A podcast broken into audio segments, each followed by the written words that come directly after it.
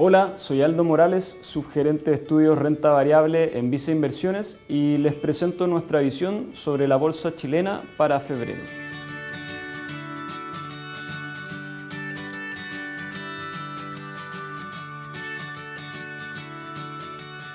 En enero la bolsa local mostró una alta volatilidad, pero cerró levemente positiva, mostrando un alza de 2,7% respecto al mes anterior.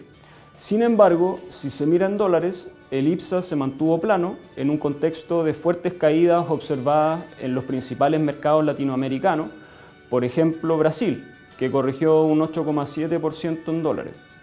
Por su parte, el cobre ha seguido mostrando una fortaleza acumulando en enero su cuarto mes consecutivo al alza, cerrando en 3,5 dólares la libra, que es un nivel bastante atractivo desde el punto de vista histórico.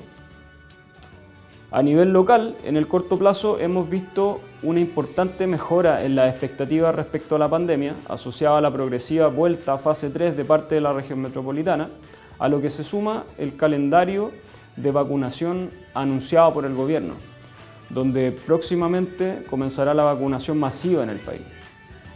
Por último, hacia el cierre de enero comenzó una nueva temporada de resultados, esta vez pertenecientes al cuarto trimestre de 2020, donde esperamos que las compañías del IPSA reporten una disminución de 1,4% en utilidad neta año contra año y 11,2% si excluimos eventos no recurrentes. Por otro lado, esperamos un aumento de 8% en cuanto a EBITDA. A mitad de mes publicamos nuestro informe anual de renta variable, donde actualizamos toda nuestra cobertura de empresas chilenas, introduciendo nuevos precios objetivos 2021 y actualizando todas las recomendaciones. En este sentido, estamos proyectando un crecimiento de 58% en las utilidades de empresas chilenas en 2021, excluyendo eventos contables y eventos no recurrentes. Este crecimiento se vería impulsado principalmente por una normalización de la economía después de la pandemia, principalmente liderada por los sectores más ligados a la demanda interna.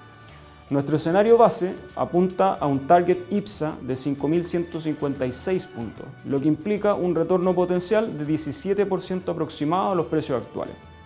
En nuestra opinión, la bolsa chilena se ve altamente atractiva en comparación al resto de mercados emergentes medidos por el índice MXEF y además ofrece un mayor crecimiento en utilidad en 2021. En este sentido, vemos una oportunidad para que el mercado local recupere gradualmente el premio histórico que mostró frente a mercados emergentes, lo cual estará sujeto a la evolución de la incertidumbre política local, considerando la elección presidencial y el proceso constitucional de este año. En términos sectoriales, creemos que el sector bebidas está bien posicionado para mostrar mejoras relevantes en 2021 considerando la reapertura de algunos canales de distribución que estuvieron parcialmente cerrados en 2020, la esperada recuperación de la economía y el turismo, junto con una menor presión de los costos dolarizados, debido a la depreciación esperada para el tipo de cambio dólar. Adicionalmente, el sector se encuentra transando con un importante descuento en valorización respecto a sus promedios históricos. En ese sentido, es un sector donde creemos que existe espacio para observar retornos interesantes en 2021. A nivel macroeconómico, esperamos que la actividad continúe viéndose afectada durante la mayor parte del primer semestre de este año, pero ocurrirá en paralelo con el proceso de vacunación, permitiendo una mayor flexibilidad en cuanto a restricciones sanitarias, especialmente durante el segundo semestre del año. Asimismo, las presiones inflacionarias que se esperan se reflejen de mayor manera en el primer semestre de este año, esperamos se normalicen hacia la segunda mitad, cerrando el año muy cerca del rango meta del Banco Central, por lo que no esperamos alzas de tasas de política monetaria hasta al menos la mitad del 2022. Por último, esperamos bastante volatilidad en el tipo de cambio en 2021, considerando que por un lado existen sólidos fundamentos macroeconómicos que sustentan una apreciación del peso chileno, pero podrían verse compensados por la incertidumbre con respecto a la segunda ola de contagios de virus y las elecciones esperadas para este año. Estamos realizando cambios en nuestras carteras recomendadas de 5 y 10 acciones, destacando la incorporación de Enel Chile en la quinta posición de nuestra cartera Vice 5.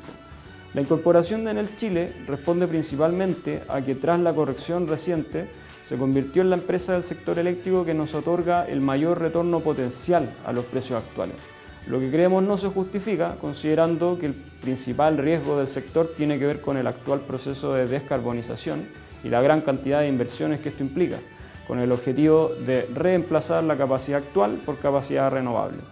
En este sentido, Enel Chile está dentro de las compañías chilenas que tienen mayor participación de fuentes de energía renovable, lo que le permite además tener mejores perspectivas de contratación en el futuro. Por lo tanto, creemos que tiene un atractivo balance riesgo-retorno relativo al resto de comparables del sector a los niveles actuales. Por otro lado, estamos disminuyendo nuevamente exposición a GAP, donde hemos ido reduciendo exposición en base a tomas de utilidad tras el buen desempeño observado en el corto plazo. Finalmente, si quieres saber más sobre nuestras recomendaciones, te invitamos a suscribirte a Invertir es Simple by Vice Inversiones en Spotify y YouTube.